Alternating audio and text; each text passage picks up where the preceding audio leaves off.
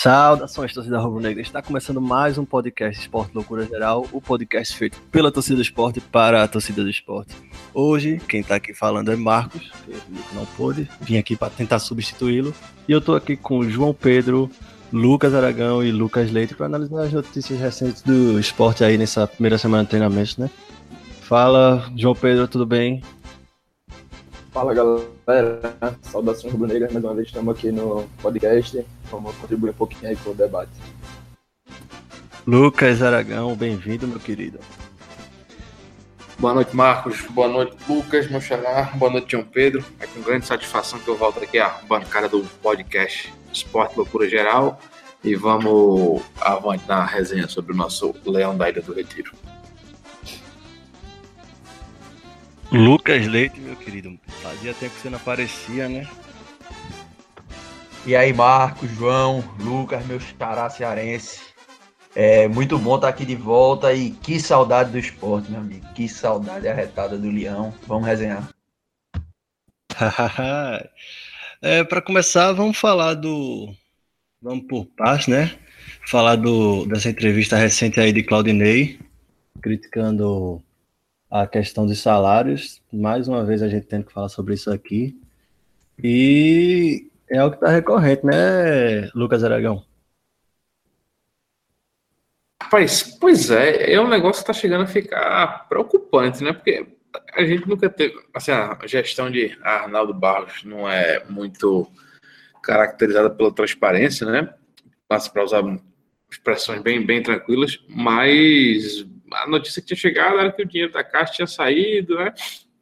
Tinha tido essa pendência e não consegue quitar a, no, no prazo certo a folha salarial. A gente está com a folha muito mais baixa que a do ano passado, sei lá, uma redução bem, bem substancial.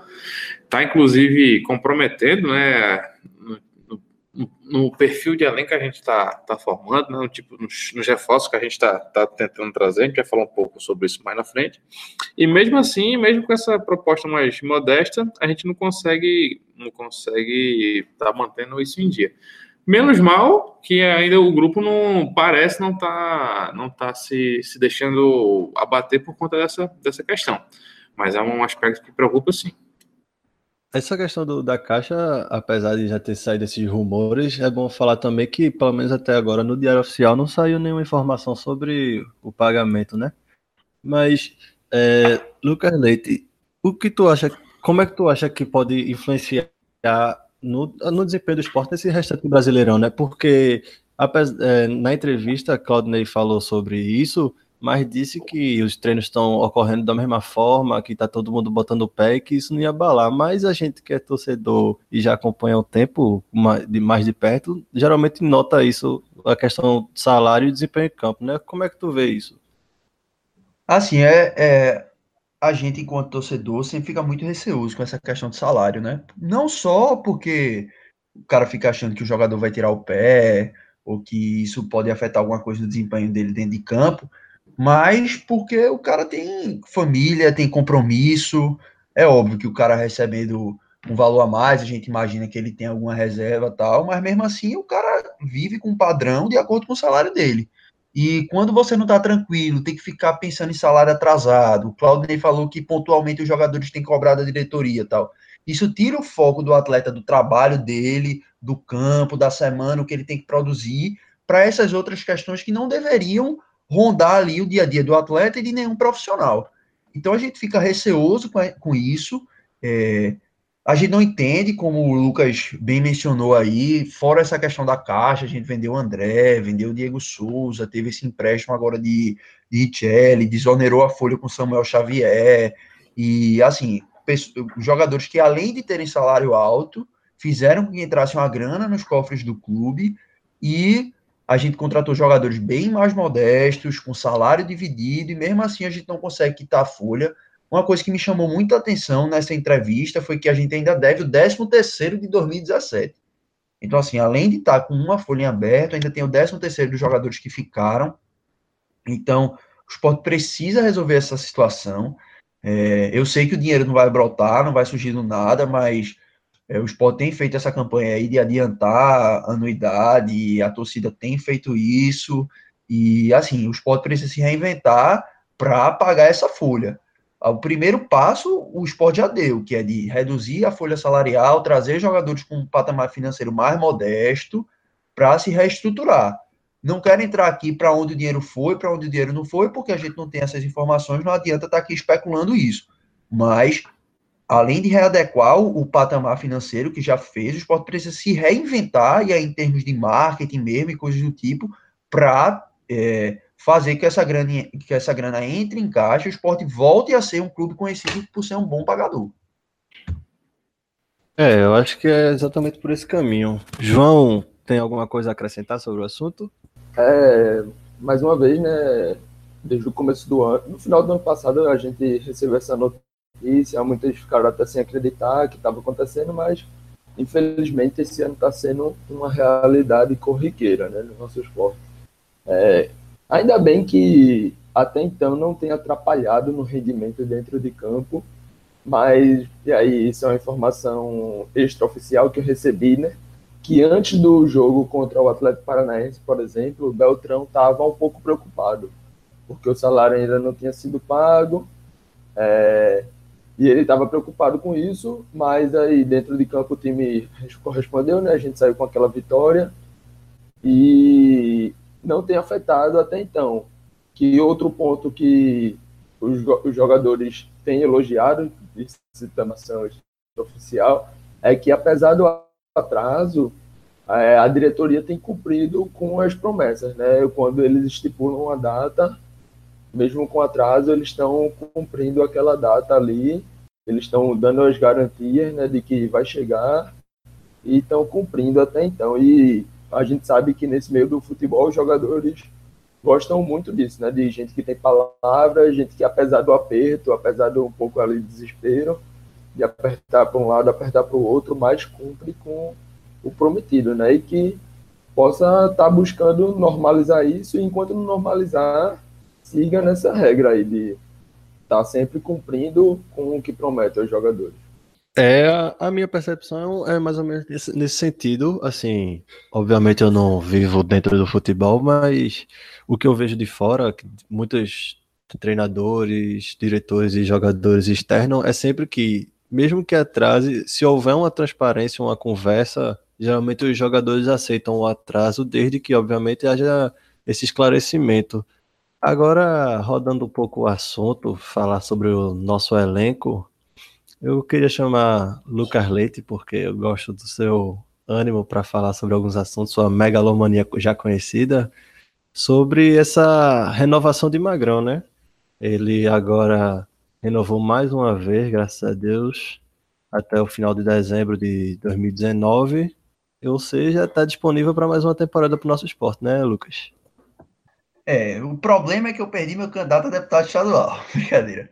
Mas a renovação de Magrão eu gostei muito, eu não esperava. Na verdade, eu achava que ele realmente ia encerrar a carreira no final desse ano. Não porque ele não esteja em alto nível, mas justamente porque sempre se fala isso, ah, bom, é o jogador sai por cima, encerrar em alto nível, não sei o quê.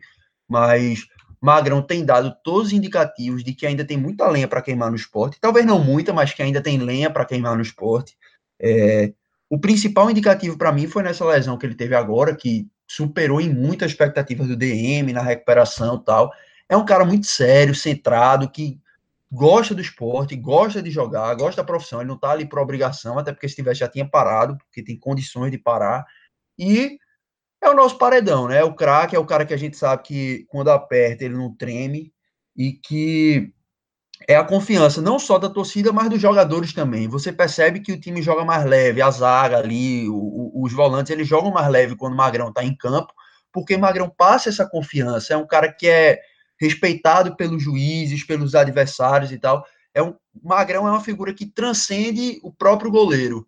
Ele, além de representar tudo isso dentro do campo, ele é, a, ele é o torcedor do esporte dentro dali. Ainda, ainda que o perfil dele não seja muito esbravejar, de bater boca com o juiz e tal, mas a gente sabe que com o Magrão ali dentro o esporte está bem representado, então assim, além de justa e merecida, a renovação foi necessária, porque existem renovações de atletas que já estão com uma idade mais avançada e no clube há mais tempo, que são apenas por, por gratidão tal, mas essa renovação de Magrão, ela vai além da gratidão. O esporte precisa de um goleiro, Magrão é um goleiro de Série A, e essa renovação do, de, de Magrão é um verdadeiro reforço para o ano de 2019. É mais ou menos por aí, porque Maio está começando agora, né? Teve só alguns poucos jogos e a Genoa veio mostrando total falta de comprometimento aí nessa volta.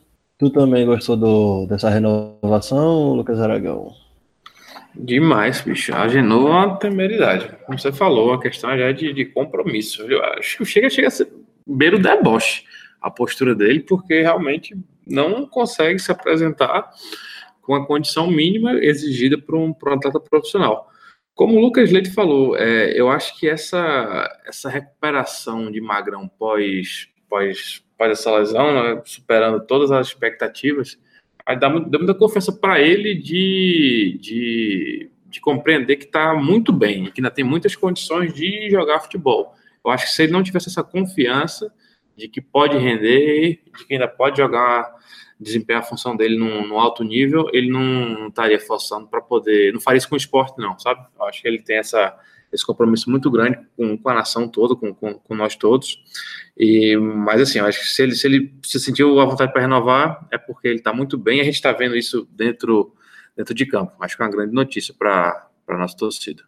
Agora, falando ainda de elenco, mas falando agora sobre novidades, o foi oficializado não, né? Mas já foi anunciado aí na, nos, nos Esporte e no Globo Esporte a contratação por empréstimo de, de Jean, o lateral que vem do Atlético Tubarão, que para mim é uma contratação importante, né? Porque Sander mesmo já teve quatro amarelos no brasileiro, ou seja, vai ser natural que a gente precise utilizar com alguma frequência um lateral esquerdo ali para suprir essa carência. E João Pedro fez uma análisezinha aí sobre ele, procurou algumas coisas e tem algo para dizer para a gente, né, João? Isso, isso. é. Eu assisti alguns vídeos do, do Jean, Jean Carlos, lateral esquerdo, né? Ele é um cara que fez a sua base no Goiás, se profissionalizou ali jogando no, nos times do interior de Goiás, jogando estadual. No ano passado jogou o estadual goiano no craque e aí já se destacou um pouco nos vídeos, você tem acesso. São só os vídeos de me melhores momentos, que muitas vezes escondem muitas coisas. Mas já nos vídeos do ano passado você já vê algum, alguma coisa nele, né? alguma coisa de destaque. E aí, do craque, ele foi contratado pelo Paysandu para a Série B. No Paysandu, ele fez apenas quatro jogos, eu não era o Dado Cavalcante, grande conhecido aqui da torcida de Pernambuco, e o Dado não gostava tanto dele. Eu ouvi de alguns torcedores do Paysandu que quando precisava de um lateral esquerdo reserva, ele preferia até improvisar alguém do que usar o Jean, mas quando, quando entrou nesses quatro jogos, o Jean foi um lateral mais defensivo, fez ali, fechou muito lado, Nesse ano, já no começo do ano, foi para o Atlético Tubarão disputar já o campeonato estadual. O Atlético Tubarão, que é um time que vem em crescimento, foi vendido para um, um, grupo de empresários e é um time que tem uma meta de B nos próximos, acho que até 2025, alguma coisa assim. É um time que teve um pouco mais de investimento e o Jean Carlos se destacou novamente lá. No, no estadual, na Série D, teve ainda mais destaque por ter, ter tido cinco assistências em oito jogos, que é um número aí bastante alto. Como parâmetro de comparação, a gente tem Sander, que já há um ano no esporte tem apenas três assistências, duas no Brasileirão do ano passado e uma no estadual desse ano, né? Números aí que eu peguei do SofaScore. E aí dos vídeos que eu pude tirar é que o Jean Carlos é um lateral de boa estatura, tem 1,85m, sabe se portar bem na bola parada ali para poder afastar. Tem um cruzamento muito, muito bom. No ano passado, jogando no craque, ele deu muitos cruzamentos para o centroavante Frontini, que hoje está jogando a Série. E o Frontini guardou muitos gols aí com, com cruzamento, os bons cruzamentos do Jean. Esse ano teve esses cinco cruzamentos aí para assistência na Série D é um cara de bastante velocidade, recompõe bem, sobe e desce com tranquilidade. E assistindo o melhor momento do jogo contra o Atlético Paranaense na Copa do Brasil, que foi aquele jogo louco, 5 a 4 com, cinco, com nove gols no segundo tempo. Deu para ver que muitas vezes o Atlético Tubarão fez uma linha de cinco atrás e o Jean se, se posicionava como zagueiro. Na, ficava ali na, no lado esquerdo ali do trio de zaga. E é algo até interessante, né? E nesse mesmo jogo ele também teve uma assistência, o que mostra aí que ele sabe fechar na parte defensiva e quando necessário vai chegar até o ataque, vai ter um bom cruzamento aí para os nossos atacantes. É o novo Dutra, craque de bola. Por essa descrição de João aí, eu já empolgado. Ah, eu, posso, eu posso adiantar que tem um material dele aí para sair logo, logo, logo no, nas mídias aí do podcast, talvez no blog, no Twitter. Vai sair um material aí com vídeo, com tudo, a apresentação aí do jogador. Mas sabe o que eu acho mais importante nessa contratação?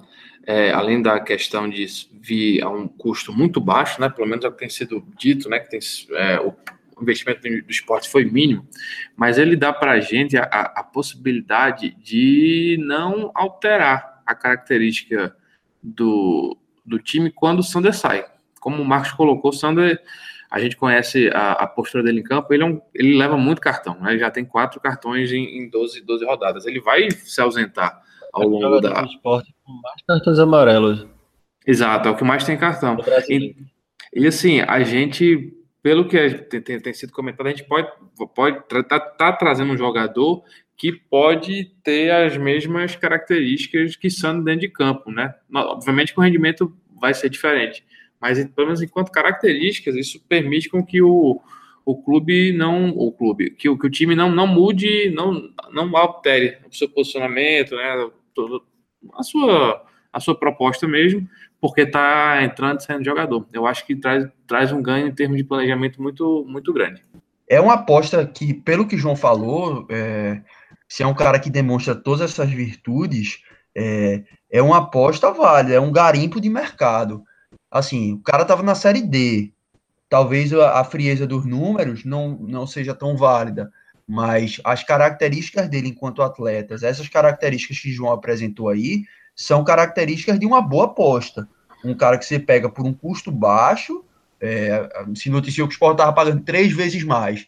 Mas, pô, quanto é que o Tubarão paga para um jogador para o Sport pagar três vezes mais? Isso aí não, não deve chegar, como o Lucas até falou no, no Twitter, se chegar a 30 mil reais deve ser muito.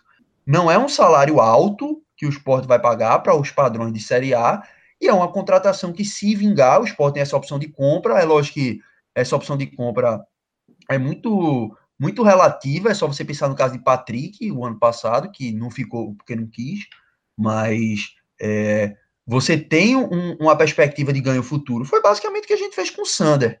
For um cara que tiver um pouquinho mais de qualidade que Sander, não estou aqui fazendo nenhuma crítica a Sander, a gente sabe as deficiências dele. A gente vai ter dois laterais que foram garimpados, não foram caros e que vão agregar ao time. Então eu gostei da aposta, gostei sim como, como foi falado, provavelmente é isso mesmo. O, o jogador é um jogador bem barato. E a gente, uma coisa que eu estava pensando aqui é que no ano passado o Sport foi buscar Patrick lá no Goiás e é, o Jean Carlos estava jogando lá no futebol de Goiás também, né? Lá no craque. Então pode ter sido já alguma coisa a longo prazo, algum acompanhamento a longo prazo aí. A gente não sabe como funciona, mas fica, fica esse ponto aí, né? E é um jogador, assim, recentemente fez 23 anos, fez 23 anos no começo do mês. Então, é um cara que pode até evoluir, o esporte tem essa opção de compra, pode até futuramente gerar uma venda ou algo do tipo. Até o ganho técnico mesmo, né? Se ele entregar tudo isso que, que demonstram nos vídeos, tudo isso que as pessoas que o acompanharam falou, pode ser um, um ganho técnico bom aí para o esporte. Na pior das hipóteses, é um jogador que pelo menos do ponto de vista físico, é mais preparado do que Evandro. Quando você coloca isso num investimento muito baixo, é, não tem por que não fazer uma, um movimento desse no mercado, não. Eu gostei. Inclusive, a questão da base vai ser discutida mais futuramente. É, além de, de Jean, que já foi noticiado aí. Alguns nomes que foram citados foram de, do volante Gabriel Dias do Inter, né? Que subiu com o Paraná ano passado. E de Rony, ex-náutico. E mais um que foi citado, mas não fechou, foi Marcelo Cirino, aquele que foi do Atlético Paranaense, entre outras coisas, entre, e Flamengo. Lucas Leite, os nomes te, te, te agradaram? É, assim, Gabriel Dias eu não tenho muito o que falar dele porque eu não conheço o atleta. Peguei números dele aqui no, no Ogol. Ele foi fez 47, 47 jogos pelo Paraná, quase todos eles, quase todos não, todos eles como titular, era o, era o titular da equipe ali, como volante. Foi jogar no Inter e, e também no começo do ano teve algumas, algumas partidas, mas do Inter ele não é muito bem quisto, né? A torcida corneta bem ele, é aquele típico negócio. Quando saiu a, a notícia de que o esporte tinha interesse, a torcida do Inter já começou a dizer: ah, eu levo ele no aeroporto, não sei o quê. Mas, por outro lado, o Vitor Empierre, nosso companheiro aqui de podcast, se, se disse muito entusiasmado com essa provável vinda dele aqui para o Leão. Então, sobre ele, eu prefiro aguardar para falar. Agora, quanto a Rony, que aí me parece ser mais real do que Marcelo Cirino, porque o, o Atlético disse que só queria negociar Cirino em definitivo. Eu acho que seria uma boa vinda. É um cara que vem ali para disputar a titularidade no ataque, fez um bom campeonato pelo Náutico, é, é um jogador que me agrada pelas características ali na ponta. É, se vier, tem tudo para ajudar o Leãozinho aí. Uma coisa que é curiosa é que falando sobre esse centroavante que jogaria de ponta, Beltrão falou que buscava o novo Carlinhos Bala, né? Né, Lucas? Tu acha que Rony e Marcelo Cirino, Lucas Aragão, tu acha que Rony e Marcelo Cirino estão dentro dessas características? Veja só, eu gostei muito da, passa, da, da passagem de Marcelo Cirino pelo Atlético Paranaense. Depois que ele foi para o Flamengo e depois no Inter, realmente ele não rendeu, mas é aquele jogador que joga muita bola, é um jogador muito inteligente e eu também acho que valeria, assim, agregaria muito no nosso elenco. Agora, infelizmente, como a gente já mencionou, tudo passa pela questão financeira e que hoje no esporte ela é, ela é determinante. É, Rony, falando de Rony, eu acho que também traria muita. Pô, a gente tá com o Rogério, velho. Depois daquele jogo contra o Grêmio, qualquer, qualquer jogador minimamente pensante faz, traz mais. Traz mais produtividade para aquela equipe. A gente até comentou, né? No, não sei se foi no pódio ou se foi lá no grupo do WhatsApp. Não, o Rogério jogou relativamente bem, ele procurou o jogo e a gente chegou naquela conclusão. É um relativamente bem que não serve de nada, no final das contas. Porque ele vai, procura, tenta e a gente não, não consegue é, converter isso, isso em gol. Mas é, vamos ver. Eu acho que tanto um, tanto Marcelo quanto, quanto o Rony cairiam muito bem nesse nosso elenco diante da, das deficiências né, que a gente ainda, ainda tem no, no setor ofensivo.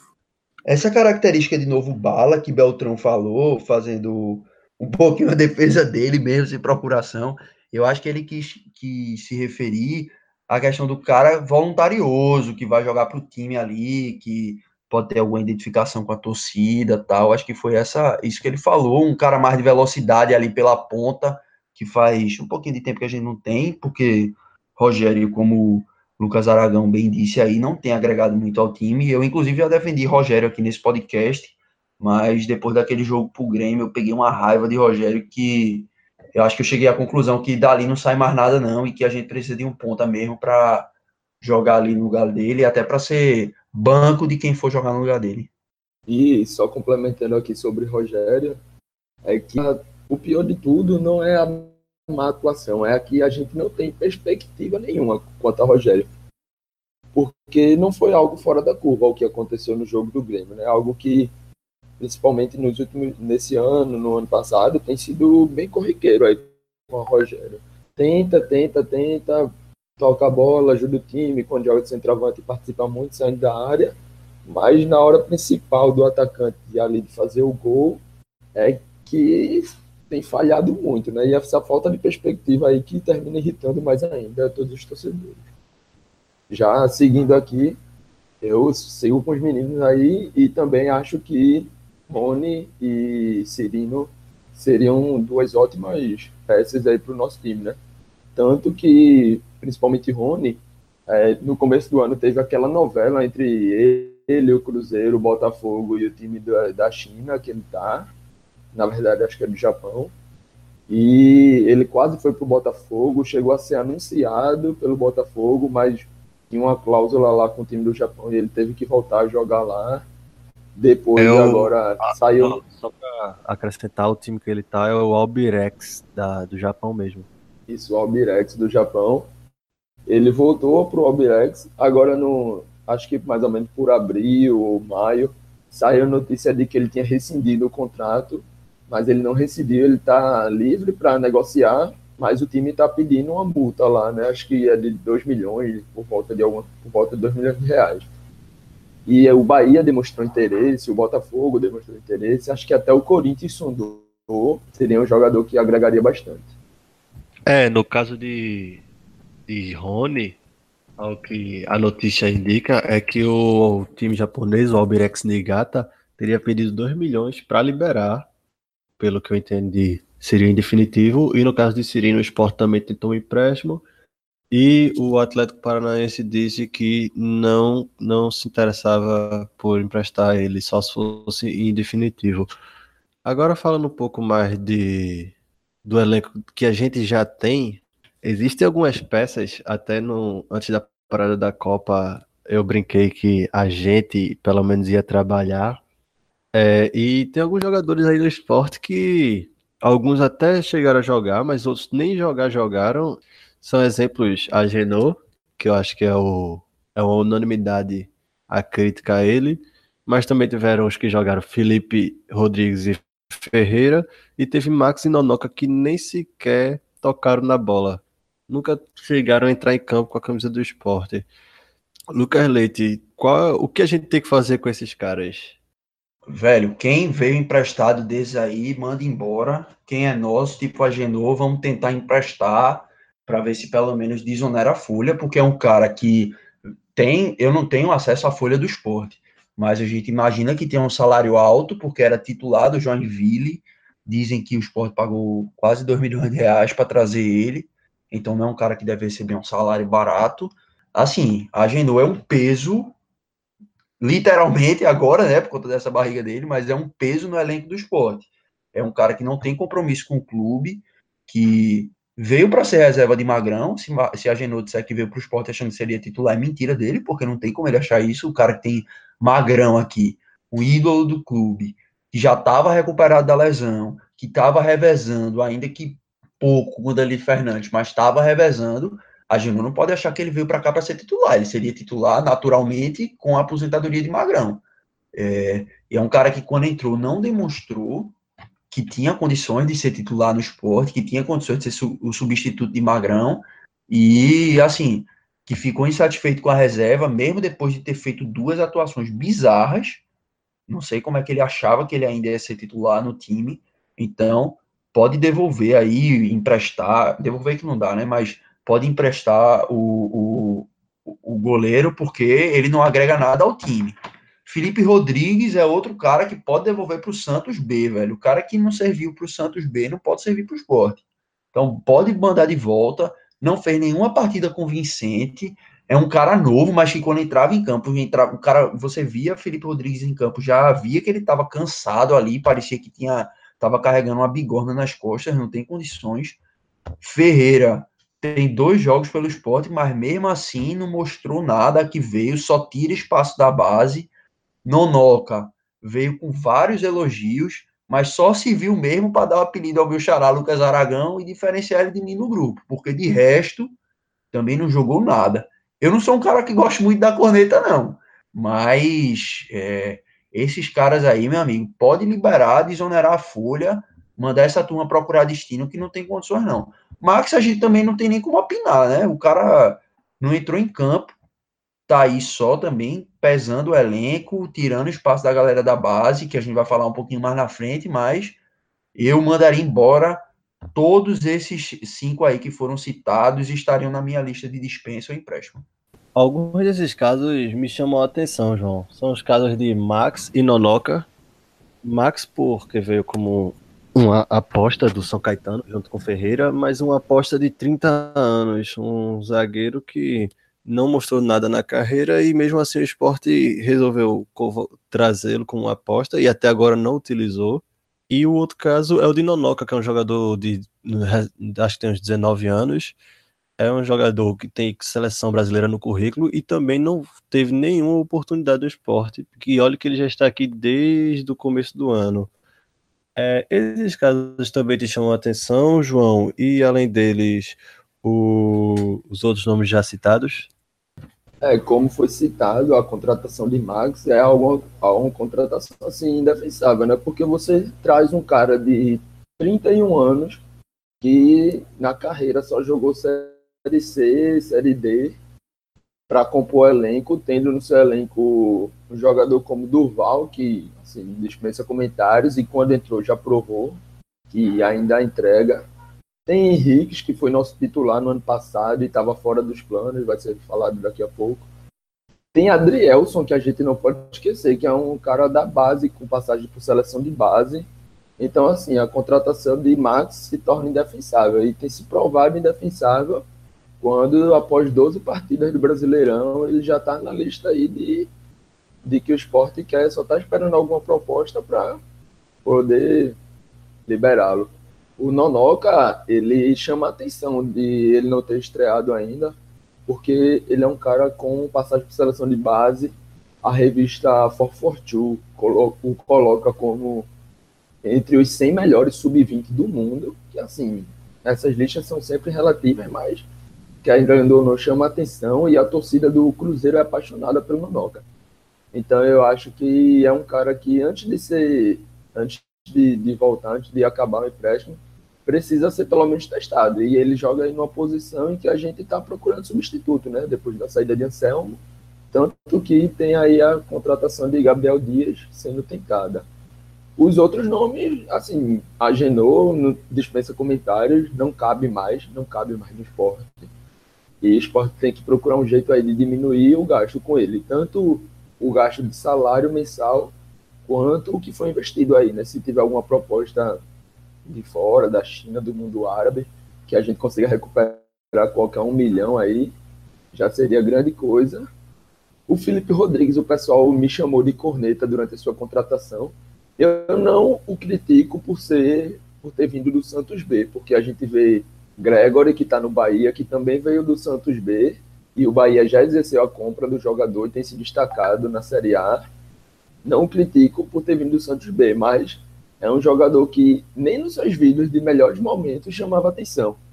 Nos vídeos dos melhores momentos dele, diferente lá do Jean Carlos, que a gente ainda não sabe se vai, se vai ser essa realidade que eu falei antes. No vídeo do Felipe Rodrigues tinha cruzamento errado, pô. Então o que, é que a gente vai esperar de um cara que seus melhores momentos são cruzamento errado? E se provou também que não cabe. Então tem que o esporte achar um jeito aí, devolver para o Santos, se não, se não tiver nenhum custo a mais, e tirar esse jogador aí que só está fazendo peso no elenco também. No nosso elenco, além do desses jogadores que não vêm sendo utilizados e é possível, ou até talvez provável, que eles vão ser redirecionados para outros clubes, também tem alguns nomes que que foram que podem ser reintegrados ao elenco e até utilizados. São os casos de Andrigo, por exemplo, que é um jogador que Lucas Aragão gosta muito, e outro é Henriques, até Claudinei deu uma entrevista falando especificamente sobre Henriques, dizendo que a outra comissão técnica da era Nelson, que é um treinador que Lucas Aragão gosta muito, a outra comissão técnica não queria utilizá-lo, não, não, tinha nenhum plano para ele. E agora o Claudinei conversou com ele, viu ele nos treinos e se interessou muito pelo, pela utilização dele.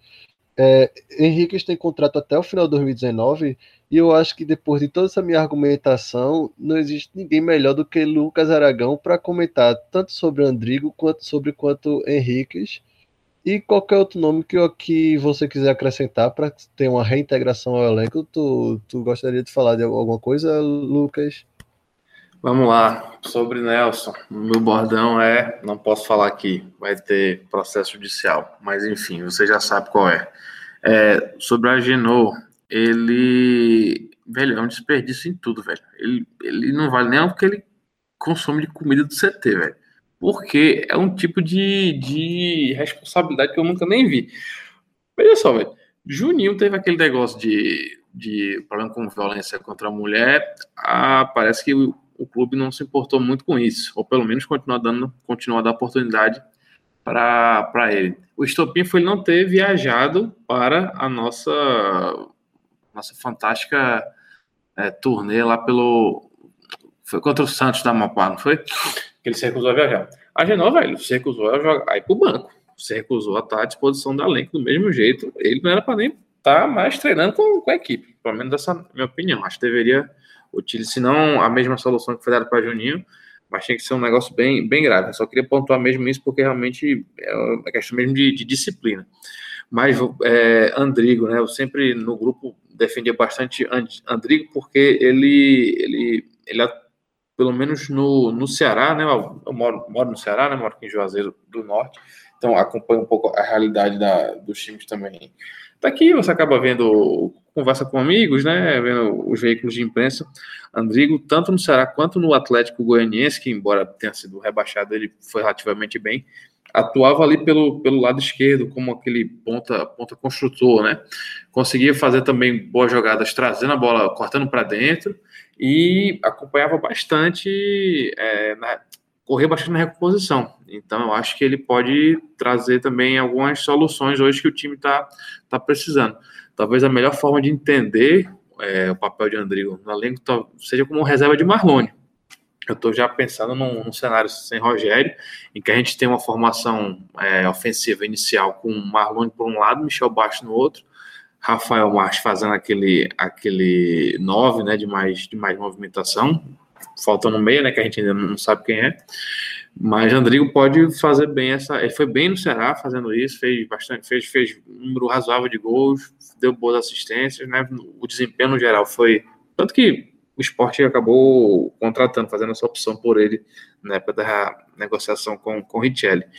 E sobre Henrique, eu sinceramente não entendo o tratamento que é dado a ele. Eu não acho ele um grande zagueiro, um fantástico zagueiro, mas eu acho um cara que joga sério, é um cara que no, no contra um ele mostra vigor físico, né? Eu acho que ele tem condições hoje, por exemplo, de estar. Tá é, na frente de Max, com certeza. Max, como o pessoal comentou, Max estava jogando há 3, 4 anos atrás Série D pelo Remo, entendeu? E, inclusive, muito mal pelo Remo, né? A torcida não tem boas recordações de Max lá no, em Belém, não. Acho injustificável. E eu acho que, como os colegas mencionaram, quem não for do, do elenco, eu acho que já estava, já, já de se cogitar a, a devolução e tentar novas, novas soluções, novas alternativas. É, alguém gostaria de acrescentar mais alguma coisa? Talvez Lucas Leite? Bom, eu queria falar um pouquinho mais sobre Henrique. Concordo aí com o que, que Lucas falou sobre as virtudes dele. É um, um zagueiro que demonstra certa velocidade ali na recomposição e a principal característica dele, que eu gostava muito quando ele entrava, é a saída de jogo. Ele é um cara que consegue dar uma consciência ali na saída de jogo, ele tenta o passe mais verticalizado. Com a saída de, de Anselmo, a gente tem precisado de um cara que pense assim diferente. Eu acho que deveria ser o terceiro zagueiro do esporte ali na fila. Entendo a preferência de Claudinei por Duval, principalmente depois do jogo, dos jogos que Duval fez agora, entrando bem ali contra o Inter e tal. É, acredito que ele tem sido um, pro, um pouco preterido também, porque é um cara que se machuca muito, mas é um, um, um zagueiro com virtudes, e como a gente não, não tem tanta grana para estar tá apostando assim fora do mercado e tal, é um cara que já mostrou serviço aqui no esporte, e acho que a gente deveria reutilizá-lo. E não é um cara que está demonstrando virtudes só agora. Eu lembro que quando o Henrique veio, eu tenho alguns amigos na, na Colômbia, e aí eu perguntei a eles Alguns disseram que ele jogava bem e outro cara me falou uma frase que eu fiquei com o pé atrás. Ele disse: Henrique joga bem quando ele quer. Como se fosse um cara meio descompromissado, assim. Mas aqui no esporte ele não mostrou isso. Na verdade, muito pelo contrário.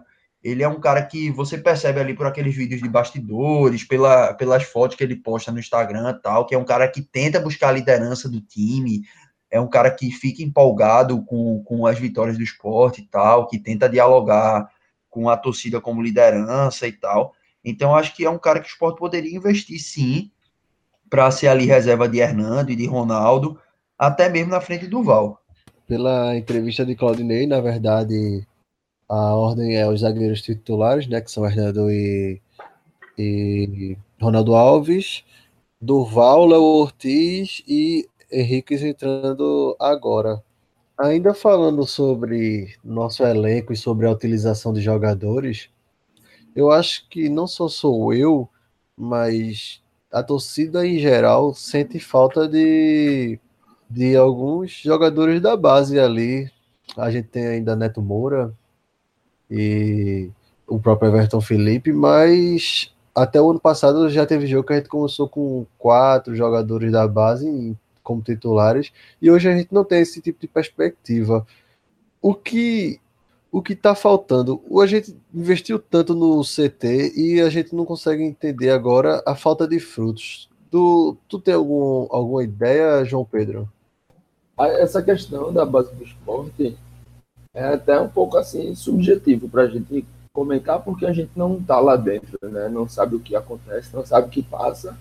Então a gente só pode comentar o que a gente está vendo, né?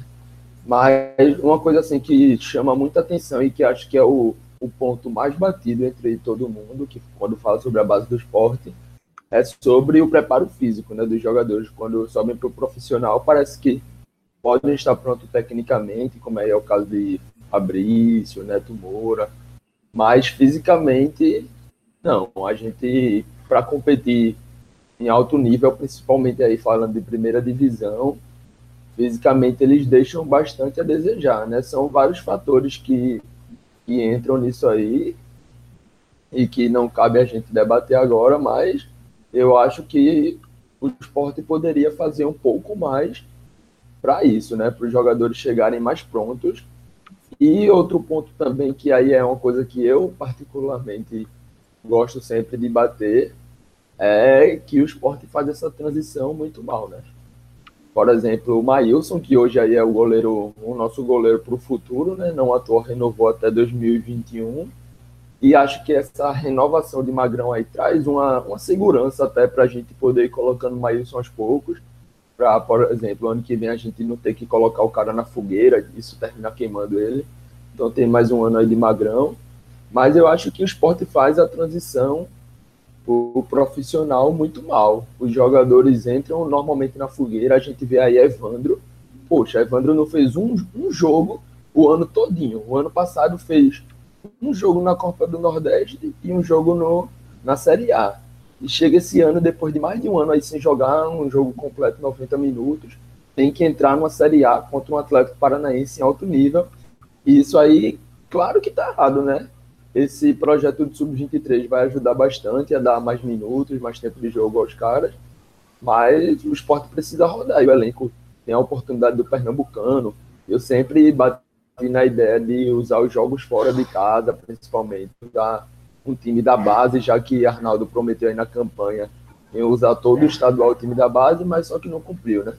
Então o esporte pegasse, por exemplo, três, quatro jogos fora de casa, contra os times menores, o Flamengo de Arco Verde, até Salgueiro mesmo, para colocar os caras para terem tempo de jogo, para ter experiência no nível profissional. E isso aí pesa muito. E na hora de que a gente precisar deles no, na Série A, por exemplo, a gente poder ter segurança em colocar, porque o Maílson está no profissional desde o ano passado, mas esse ano, quando precisou entrar, era incógnita, né? Ninguém sabia aí o que esperar, e aí ainda bem que, que rendeu, que é um cara que tem capacidade, e rendeu bem, e aí agora a gente já tem essa segurança nele. Ainda falando em base, eu acho que tem um caso que tem sido bem emblemático desde o ano passado, que é o caso de Juninho, né, Lucas Aragão? Ele teve os graves problemas, na verdade, ele já vem tendo graves problemas desde quando era um destaque na base. Algumas histórias aí que a gente não tem a confirmação, mas a quantidade de histórias reforça que alguma coisa de errado tem. E agora ele foi pro Ceará porque ele é foda e pronto, né, Lucas Aragão? Ele, ele inclusive, é, lendo alguns blogueiros, né, gente que atua em rede social, que pessoal que tem esses blogs com os grandes veículos de comunicação, blog do Ceará na, no Globo.com, né, no ESPN.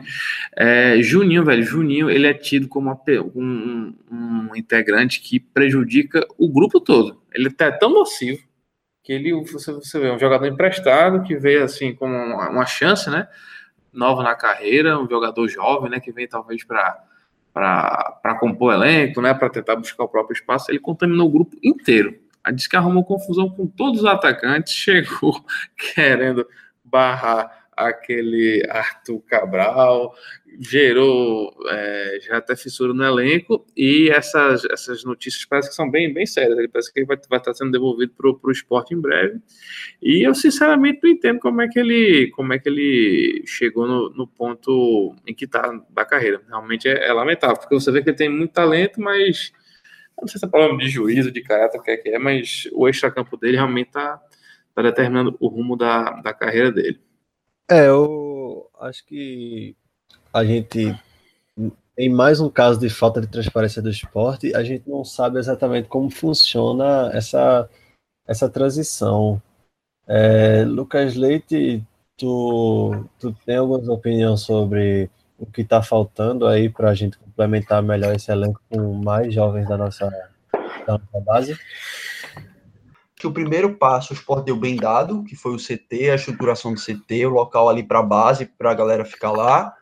O segundo passo veio com o Eduardo Batista ali na, na integração da base, treinar junto com o profissional no CT, e quando precisa de um jogador, puxa da base, faz é, treino do sub-20 profissionais ali, essa essa integração, o elenco, o, o treinador profissional tá ali, assiste o jogo, o, o treino da base, sabe a galera que tá lá, mas eu acho que falta isso aí que João Pedro falou, que é a transição.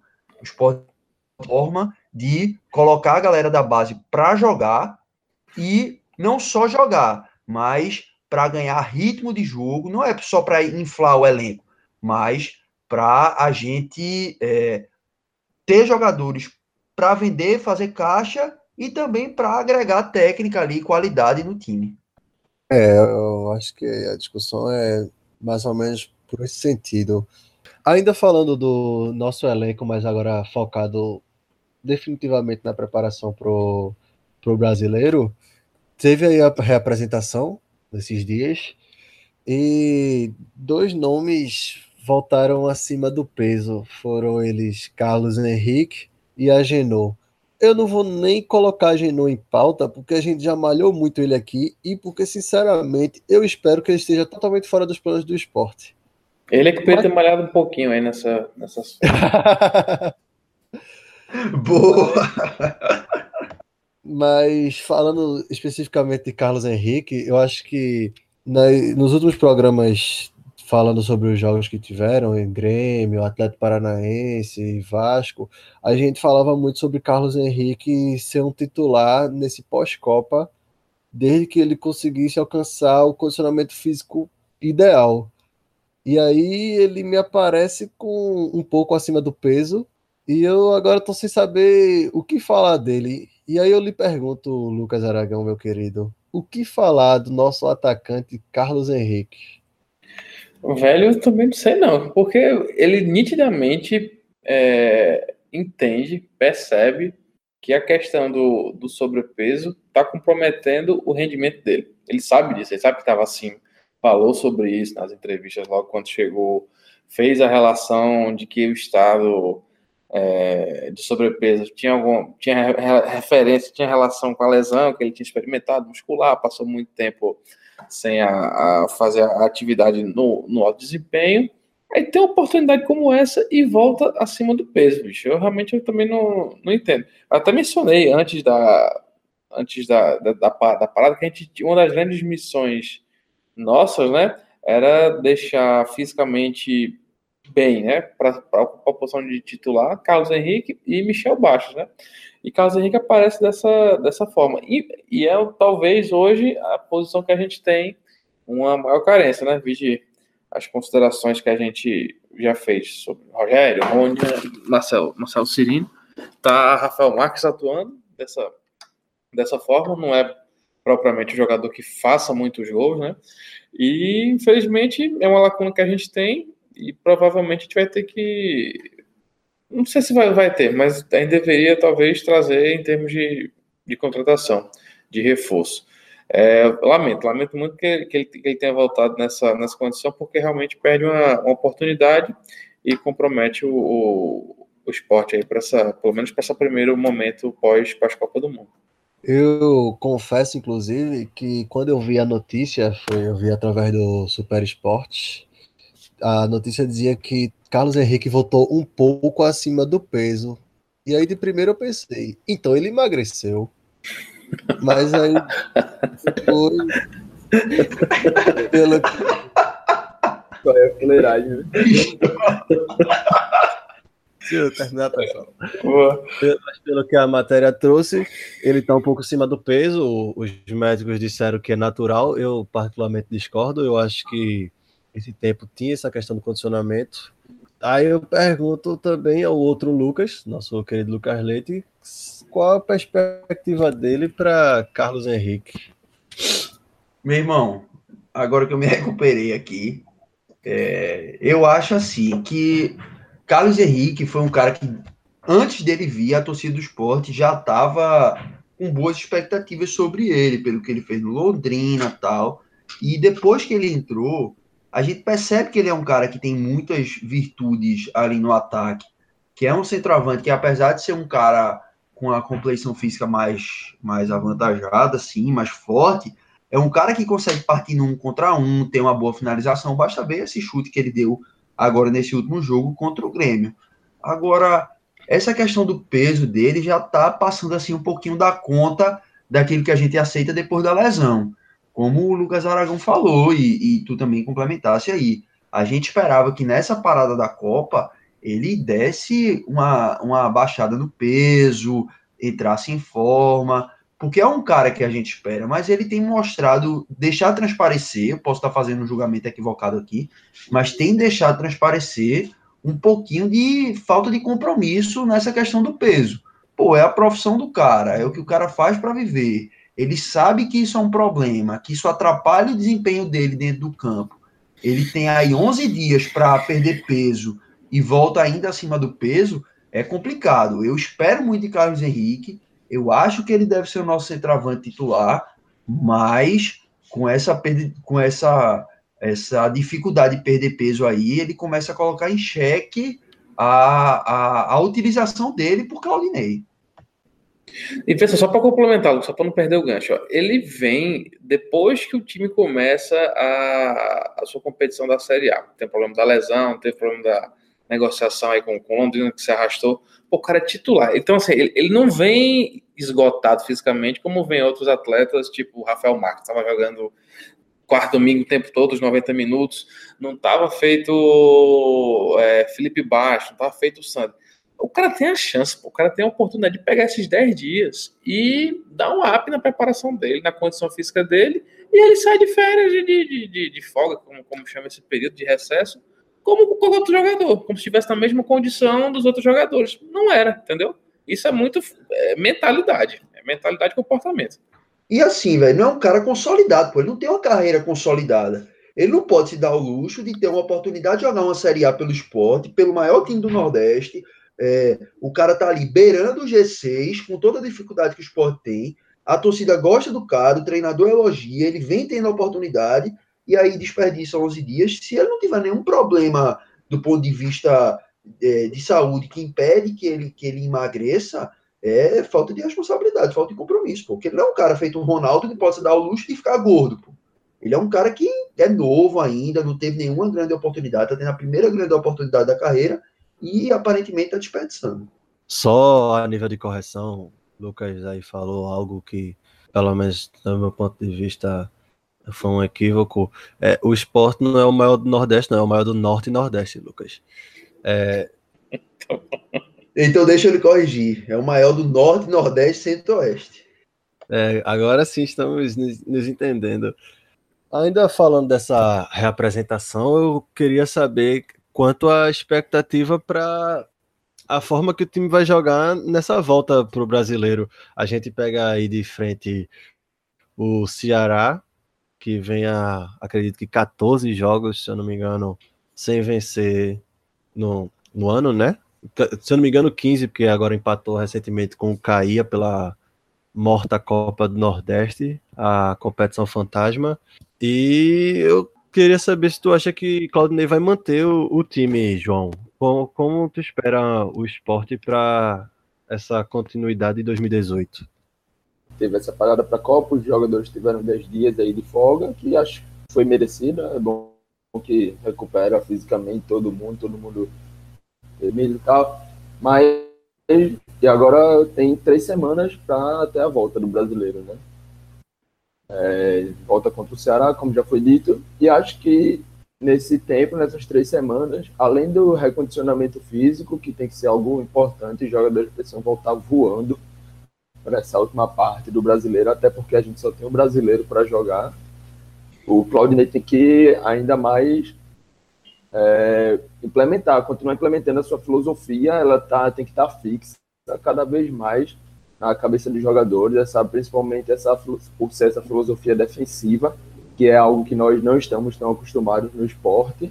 Mas, assim, Claudinei tem as convicções deles e dele tem dado certo. Então, não tem por que mudar. E é, a partir daí, tem que buscar fazer com que o time também, mesmo sendo uma filosofia mais defensiva, fazer com que o time saiba jogar. Nos últimos jogos, a gente percebeu que o time já teve uma queda na parte física, também na parte técnica, e tentar resolver problemas, como a saída de bola, que após a saída de Anselmo praticamente acabou. Tem que fazer testes aí com Michel Baixos, que já deu para perceber que com ele, ele com ele em campo pode fazer até essa saída de bola evoluir, mesmo com ele jogando mais à frente. Tem que testar novas formações, Marlone que vinha numa queda técnica também. Acho que chegou a hora de testar Andrigo ali pela ponta e buscar implementar a filosofia dele, mesmo com rodando o elenco, todo mundo tem noção do, do que tem que fazer quando estiver em campo, da sua função, da, da, cada um na sua posição, no seu setor, e a gente voltar voando para, assim, todo mundo sabe que é difícil se manter ali pelo G6, mas que a gente possa fazer um brasileirão tranquilo. Ô João, mas tu defende essa, essa, esse teste aí de Andrigo na vaga de Marlone já para o time titular ou como uma situação de jogo? Eu, eu acho que ele precisa treinar. Ele precisa treinar o time tanto com o Andrigo titular quanto numa situação de jogo. Eu acho que vai ter tempo, três semanas, tem tempo suficiente aí para ele até se quiser testar alguma nova formação ou a mesma formação com novas peças. Eu acho que é tempo suficiente para isso. Acho que Claudinei vê, vê Marlone como um dos pilares técnicos do time. É, tanto que ele demora para tirar Marlone, ele demora para mexer no time, ainda quando o Marlone está mal. Eu sei que Claudio já disse que ele não gosta de mexer antes dos 10 minutos do segundo tempo. Mas mesmo assim, eu, eu acho difícil que ele faça isso. Eu espero que ele teste uma situação de jogo, porque Marlone não vem me agradando. Também não sei se seria Andrigo ali, mas eu acho que ele deveria testar assim, esse desafogo nesse tempo aí, nessas três semanas. Queria destacar aí que achei muito interessante que João Pedro saiba que o treinador tem que treinar o time. Acho que isso continua sendo importante. É, mas ainda continuando nesse, nesse assunto, é, Lucas Aragão, eu considero um cara bem corneta, assim como eu.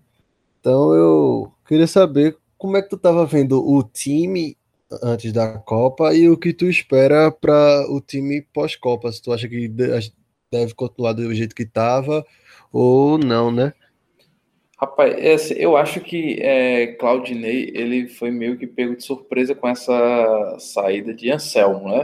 O time se estruturou de uma forma, Anselmo era um pilar fundamental da, da, desse time em todo, praticamente todos os momentos do jogo, né? Na fase ofensiva, fase defensiva, nas transições defensiva, ofensiva, ele era realmente um grande pilar mesmo dessa, dessa equipe. E com a saída dele, é, a gente, ele não teve tempo, né, de, de preparar, de construir uma, uma nova forma de jogar. Tava, foi na pior sequência, né, no, em termos de calendário, né, o jogo quarto domingo, quarto domingo. E eu tenho impressão que com esse, esse, esse período agora, ele vai conseguir encontrar umas soluções, ainda que não tenham chegado os reforços que a gente está tá precisando. Mas eu acho que dá para tra traçar algumas, algumas alternativas sim. Sobretudo, agora sim, sobretudo, ele precisa estar muito atento ao momento técnico das peças que ele tem à disposição. Eu não sei se vale essa insistência o tempo todo com o Marlone. A gente viu as últimas apresentações dele. Eu acho que existem algumas peças para tentar, tentar variações. E eu acho também que Rogério já já merecia aí um, um bancozinho. Pode. Ele, ele, tem algumas. Eu vou tentar baixar a corrente, mas e trazer que Rogério tem algumas qualidades, né? Você vê que esse, esse movimento que ele faz do facão, né? De se desvencilhar do zagueiro e aparecer em velocidade é, em direção ao gol, ele tem essa facilidade. A gente viu contra, contra o Atlético Mineiro, deu muito certo, com aquele passe pornográfico lá de Anselmo. E contra o Grêmio, a gente viu o que aconteceu. Inclusive, ficou muito interessante aquele, os gifzinhos que fizeram comparando Rogério e, Messi, né, as movimentações dos dois, dos dois gênios. Ele, ele, tem isso, assim, mas infelizmente não, não tem como você montar o time e ficar dependendo desse tipo de, de jogada de, de Rogério, porque o aproveitamento é, é baixíssimo. Eu acho essa, essa primeira mudança de Rogério voltar para o banco, aliás, ir para o banco, colocar Michel Baixo cada vez mais nessa, nessa formação inicial. Acho que com a qualidade dele não tem, não tem porque ele está com esse número de minutos em campo, ele precisa ter mais. Acho que a equipe precisa mais, mais dele. E Marlone colocar essa realmente em observação. Ou ele retoma o momento técnico bom que ele, que ele já teve na temporada, ou então realmente a gente tem que pensar alguma, alguma alternativa, porque sem Anselmo e tendo o Rogério e Marlone no, no momento em que aí de reta final né, dessa primeira perna do campeonato, a, a criação das, das jogadas fica bem praticamente nula. É, eu, esse ponto de, de Anselmo é bem interessante o, nos podcasts anteriores à Copa, inclusive os que eu participei, a gente falava muito da, de uma aproximação de Felipe Bastos para David, porque David não faria essa função que Anselmo fazia, que era de buscar a bola lá atrás e iniciar o jogo. É, Lucas Leite, tu acha que David ainda vai ser o herdeiro da, da vaga de Anselmo? Eu acho que David vai ser o herdeiro da vaga de Anselmo. Agora, o que a, a torcida precisa entender é que David não é Anselmo e não tem as características de Anselmo.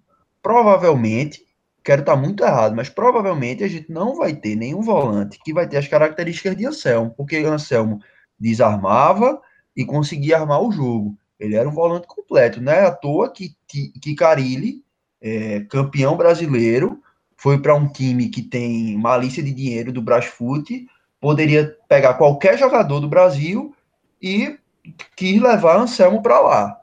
Então, é um cara diferenciado que a gente não vai ter o que a gente vai precisar é, Claudinei precisa rearrumar ali a, a, a saída de jogo do time, vai ter tempo suficiente para isso, e a torcida precisa entender que David não vai conseguir, até porque nunca fez isso na, na carreira dele, não vai conseguir é, suprir completamente ali o, o, o buraco deixado por Anselmo, principalmente na parte ofensiva ali do apoio. Mas eu acho que com a entrada de Michel Bastos, pelo que ele mostrou ali no jogo contra o Grêmio, as duas bolas que ele deu para Rogério, que eu não vou mais criticar Rogério aqui, que não, não, não, não tem muita não tem muito sentido mais diante de tudo que ele já falou. Mas as duas bolas que Michel Bastos conseguiu dar ali para Rogério e o diálogo que ele tem com Rafael Marques, ainda que Rafael Marques não seja um craque, mas ele dialoga bem ali com o Michel, quando o Michel entra e até o próprio Marlone, se conseguir evoluir nessa,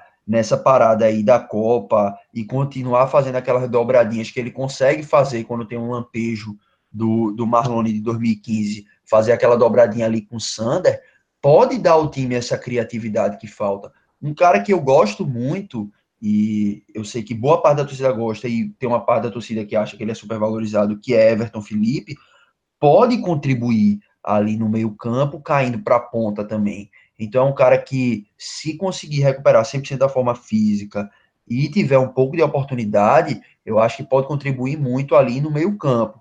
Então acho que Everton Felipe, Michel Bastos podem ajudar ali no setor ofensivo a, a suprir essa carência de Anselmo. Então, acho que essas seriam as duas mudanças que Claudinei poderia fazer para tentar mais, dar mais criatividade ao time, sacando o Rogério. A gente sempre critica Rogério. É, Lucas aí falou que Rogério faz muitas coisas. Eu concordo, ele realmente faz muitas coisas. Infelizmente, a que ele faz com perfeição é errar. Mas eu acredito que agora chegou a hora de, de Michel. Tu vê assim também, João?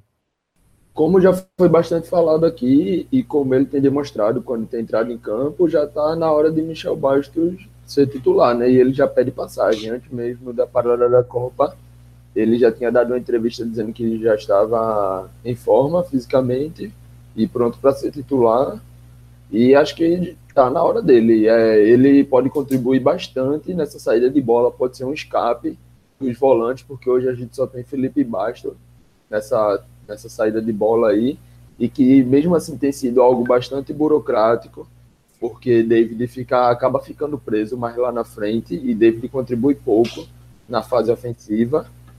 E é, centralidade de Michel Bastos, e como o Lucas Leite falou, também já pegando gancho, Everton Felipe, que por ser um cara mais novo, mais velocidade aí, tem, tem mais facilidade para buscar a bola atrás, para cair pela lateral para fazer uma tabela e é, nossa, é, nosso prata da casa aí é um cara que já vem de dois brasileirões, já, já tem essa certa experiência.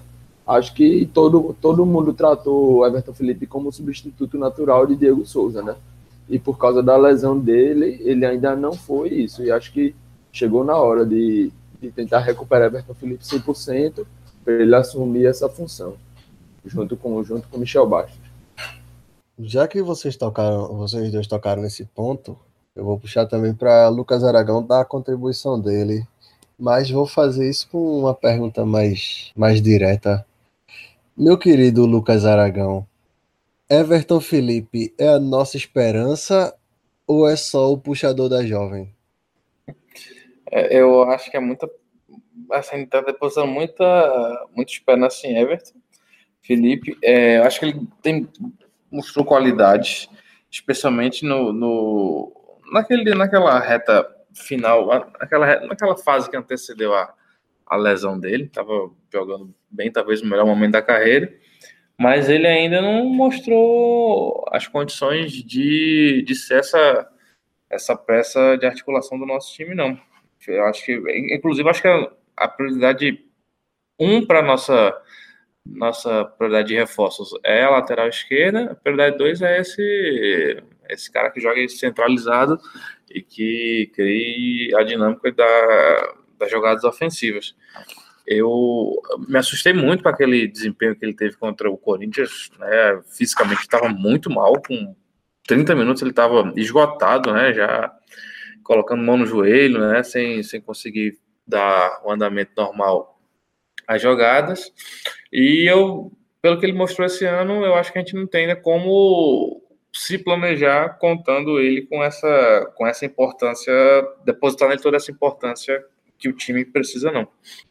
João, a gente falou aí de alguns nomes que são importantes para para essa criação do esporte, foram eles Felipe Bastos, Michel Bastos, até o próprio Everton Felipe, mas tem um nome que veio para pegar a camisa 10 e ter essa função. Ele veio só para isso no começo do ano e algumas pessoas não acham que ele tem convencido nesse, nessa função.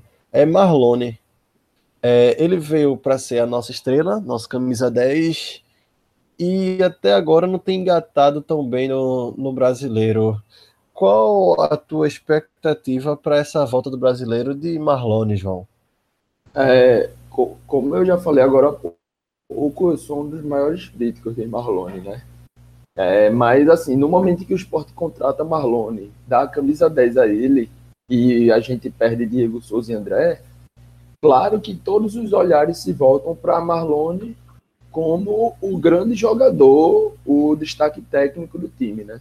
E desde o Pernambucano, Marlone não tem sido assim. No Pernambucano, ele acho até que jogou, jogou bem, não o que a gente espera, mas jogou razoavelmente bem.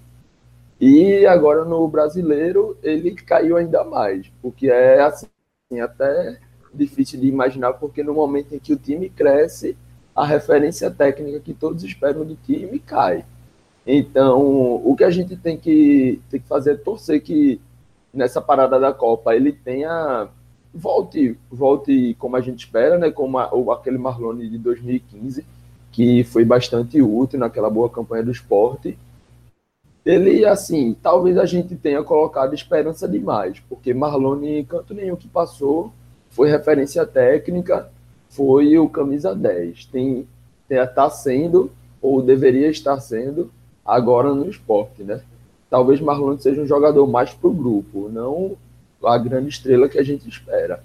Mas nos resta torcer para que ele termine encaixando aí, né, nessa, nessa forma de jogar do esporte, no que a gente espera dele, porque assim, se do lado direito a gente pode ter um Raul Prato, um Claudio Henrique que apoiam, que chegam ao ataque para cruzar, para Claudio Henrique até para finalizar, do lado esquerdo, é, o nosso lateral, mesmo sendo, na minha opinião, o nosso segundo melhor jogador aí após Anselmo, né, que saiu. É, do lado esquerdo, Sander é um monstro defensivamente, mas ofensivamente Sander é nulo.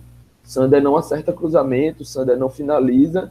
Então, o lado esquerdo do esporte fica totalmente dependendo da, do jogador, do ponta que tiver do lado de lá, que nesse caso é Marlone. E como o Lucas Leite até falou, Claudinei parece contar com Marlone para ser o grande jogador. Então ele tem que começar a entregar o que os torcedores e o que o time espera e precisa dele. Talvez a chave esteja nisso aí que tu falasse. O Marlon de 2015, ele era um não é que um coadjuvante no, no sentido pejorativo da palavra, mas ele não era estrela do time, ele não carregava o piano. E esse, nesse ano, a responsabilidade de carregar o piano está sobre ele. Talvez ele sendo um coadjuvante também nesse ano, ele pode fazer com que ele contribua com o time. Mas nem isso ele tem conseguido ser. Ele não está conseguindo nem servir os outros. Não é que ele não chama o jogo para ele, não resolve, mas que dá um passe aqui ali resolve. E outra pessoa resolve. Ele não está conseguindo nem servir o cara que vai resolver. Então o Marlone está muito, tá destoando muito desse time. E a gente precisa que ele renda para que o time possa galgar alguma coisa maior. A gente entrou no campeonato achando que ia brigar para não cair, que ia brigar lá embaixo tal. A circunstância fez com que a gente brigasse por uma coisa melhor, por uma intermediária ali, talvez até beliscar um G6. Mas quando o bicho pegar agora na volta da Copa, a gente vai precisar de que Marlone ainda que não seja a estrela do time, ainda que ele não consiga assumir essa responsabilidade, mas que pelo menos ele sirva o cara que vai resolver. Concordo plenamente contigo, Lucas. Acho que é isso mesmo. É, teve até nesse último jogo contra o Grêmio, quem estava comigo, meu irmão aí, que estava assistindo o jogo comigo lá na ilha, teve uma jogada que eu fiquei extremamente irritado com o Marlone, que foi acho que um contra-ataque puxado pelo esporte, que ele estava mais ou menos no círculo do meio campo, de frente para a defesa do esporte, né?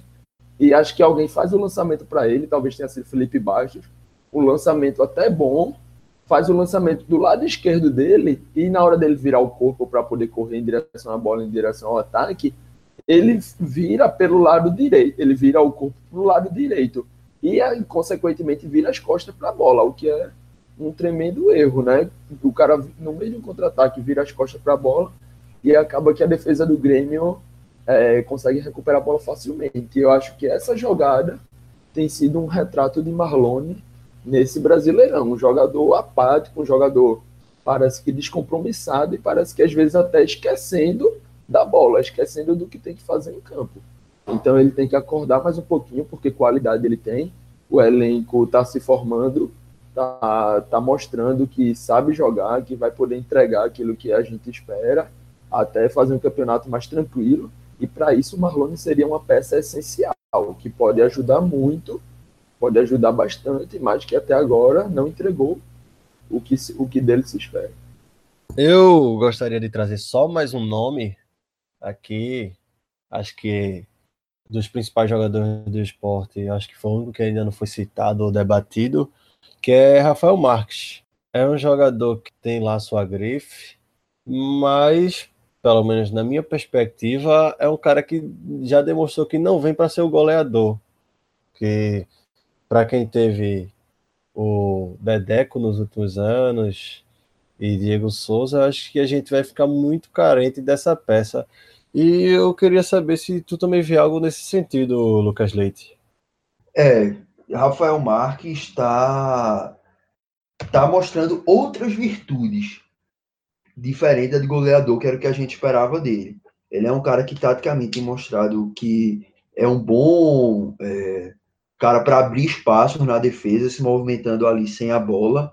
É, o lance de, de Rogério, do gol de Rogério ali contra o Atlético Mineiro, mostra um pouquinho disso. Ele sai puxando o, o zagueiro, lembrando um pouquinho o que Gabriel Jesus fez agora nesse jogo contra a Costa Rica, saindo para abrir espaço para Paulinho, mas ele abre o espaço para que Rogério saia ali, parta para fazer o gol, mas não não é um goleador, não vai ser um goleador. Eu acho que a gente já pode cravar isso. Espero queimar a língua e que a gente pegue esse momento agora do podcast no final do ano para tirar onda. Mas eu acho que a gente já pode cravar que Rafael Marques não vai ser um goleador, mas é um cara que tem sido importante para o time. Não é um craque, mas é um cara que está fazendo bem ao time, é, tem experiência de Série A, é um cara que quando a gente precisar segurar o jogo, a gente vai poder contar com ele ali. Não, talvez não com a capacidade de Diego Souza, mas é, talvez não, com certeza não com a capacidade de Diego Souza, mas é um cara que é importante para o time, mas não vai ser um goleador, gente vai precisar de outro. Se Carlos Henrique conseguir é, retomar aí a condição física, pode ser ele. É, seguindo o gancho de Lucas Leite, é, eu concordo aí.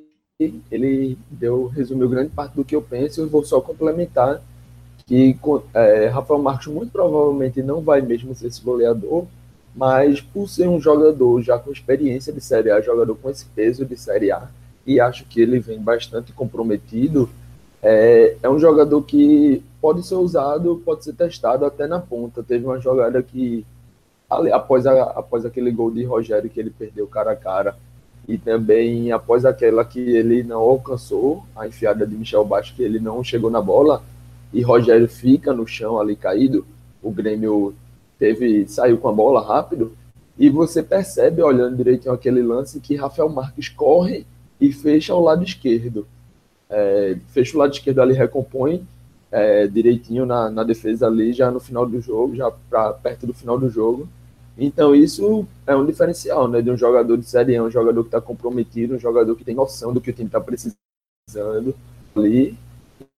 E acho que ele pode ser testado. Ele, como não vai ser esse goleador, ele é um cara que tem um bom passe, é um jogador inteligente e vai ser bastante importante nesse time, mas não como nosso centroavante. Só emendando aqui já a minha opinião sobre o Rafael Max, seguindo o que o João falou, eu acho que é um jogador. Não, não é perna não é um craque, mas também não é uma perna de pau. Um jogador muito inteligente e ele, enquanto assim, tá, tá inteiro no jogo, ele toma a decisão certa, ele faz a jogada certa. Ele dá o passo pro lado certo, ele limpa a jogada corretamente, faz um certo desaforo. Eu acho que mesmo ele não tendo essa essa característica. Acho que nunca foi, né? Um grande, um grande, um grande goleador. Faz, teve uma fase de fazer um, um número razoável de gols, gols importantes, mas nunca foi um grande goleador. Mas eu acho que hoje no time ele é peça fundamental, justamente por essa capacidade que ele tem de tomar as decisões corretas no, nos diversos momentos da partida. Acho que ele ainda vai ajudar muita gente. É isso. Ei, antes, do, antes de encerrar, Oi. Eu queria lamentar que hoje não vai ter palpite. Por dois motivos. Eu não vou poder, eu vou poder exercitar meu otimismo e também porque não vai ter jogo do Leão. É uma pena. Se fosse para ter Copa do Mundo, é... jogo do Leão até ano que vem. Tu tá doido, meu irmão. Jamais, eu já tô tá abusado. Meu, é bom Copa do Mundo, é bom o jogo do Brasil, não sei quem, mas não compara um jogo do Leãozinho, não. Pô, esporte Porto é melhor do que Brasil e Argentina na Copa do Mundo. O, grito, o grito de gol é diferente. Pô. É diferente demais, pô. Oxe. É isso, acho que a gente já falou o que a gente vinha aqui para falar. A gente falou muito sobre todos os assuntos. Acho que esse aqui foi o podcast mais longo, porque o host não era Nico. É isso mesmo, sigam a gente nas redes sociais, no Twitter, podcast SLG, no exatamente o mesmo nome, podcast SLG. Procura lá seguir a gente em todas as plataformas, estamos no iTunes, no Android. Tem também o link aí para baixar no Instagram e no Twitter. Todos os episódios estão lá para você escutar. E eu queria agradecer a vocês. Obrigado, João. Eu agradeço a participação, galera. Sempre um prazer imenso estar falando aí do esporte. É, bate aquele nervosismo, né? Durante a Copa, comemorar um gol do Brasil não é igual comemorar um jogo de um gol do esporte. Mas é isso aí. Vamos aproveitar essa parada, vamos descansar um pouquinho, relaxar o coração para em breve a gente voltar com gás. Abraço. Valeu, galera. Mais uma vez é um prazer estar aqui no, no podcast Esporte Loucura Geral. É, é, muito bom falar do esporte. Esse programa da gente aqui é de torcedor para torcedor. Tá sendo massa ver a interação da galera aí no Twitter da gente. A gente tá aqui para isso mesmo. E só queria lamentar que hoje não vai ter palpite. Por dois momentos. Por dois motivos, na verdade. O primeiro é que eu não vou poder exercitar o meu otimismo, né? Mas o segundo deles é que significa que não vai ter jogo do Leão agora nesse final de semana.